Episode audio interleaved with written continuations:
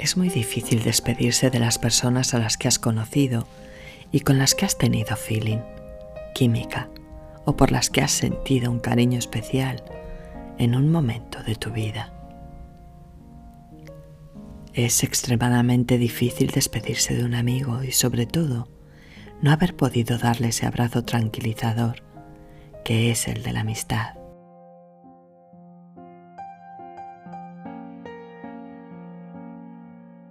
Quiso irse y se fue entre nubes blancas y alas de ángeles que estoy segura la acompañaron en su trayecto. Lo sentí o lo presentí, porque quizás las almas que se quieren y están unidas se avisan sin importar los miles de kilómetros de distancia que las separan. Se fue en silencio hace un año ya y yo amanecí con la noticia.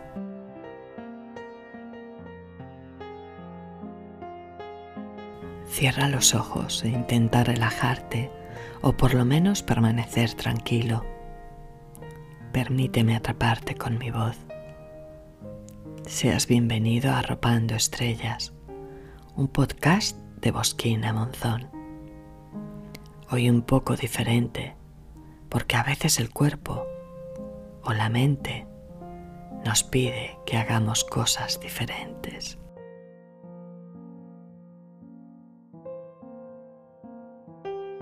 ¿Qué puedo contarte de un amigo?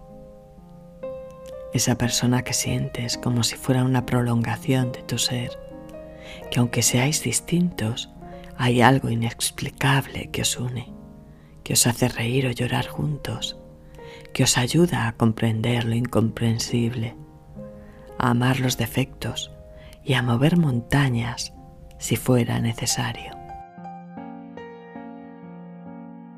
He tenido la suerte, y aún la tengo, siempre lo digo, de tener a lo largo de mi vida esos tesoros que son los buenos amigos.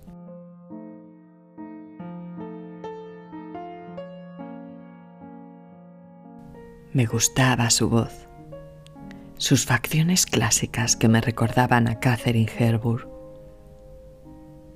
Me gustaba su manera de hablar, su forma de contar, su modo de actuar, porque a veces pensaba que actuaba para poder esconder su gran corazón y su alma a esa gran parte del mundo que nunca comprende nada y lo juzga todo, y arruina mentes brillantes y corazones cálidos. Pensaba que actuaba como manera de enfrentarse a este mundo que para ella había sido tan cruel de la misma forma en la que lo hubiera hecho una gran actriz de Hollywood. Me gustaba, pero nunca se lo dije.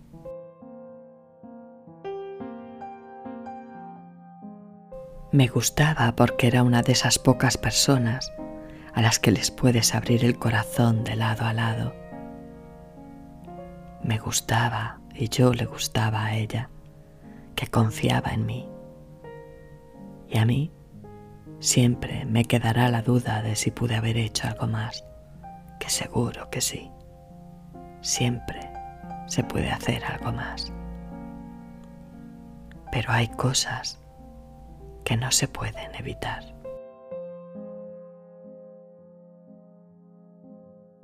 No sé si las almas de las personas que se quieren pueden comunicarse. Solo sé que llevaba varios días mirando al abismo sin entender muy bien por qué, sintiendo un extraño ahogo y una angustia que me cerraban la boca del estómago, pensando que quizás la situación mundial me estuviese afectando más de lo que creía. Pero esa noche, curiosamente, logré dormir y al despertar, su terrible pérdida aparecía en la pantalla de mi móvil.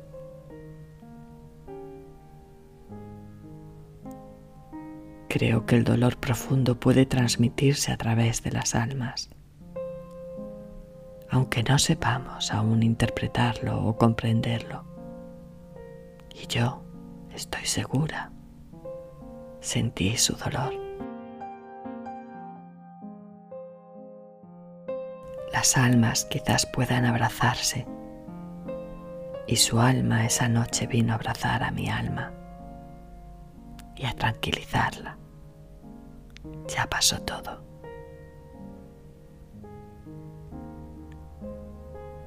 Compartir el dolor también une y es una manera de acercarse a los otros y de comprender la vida.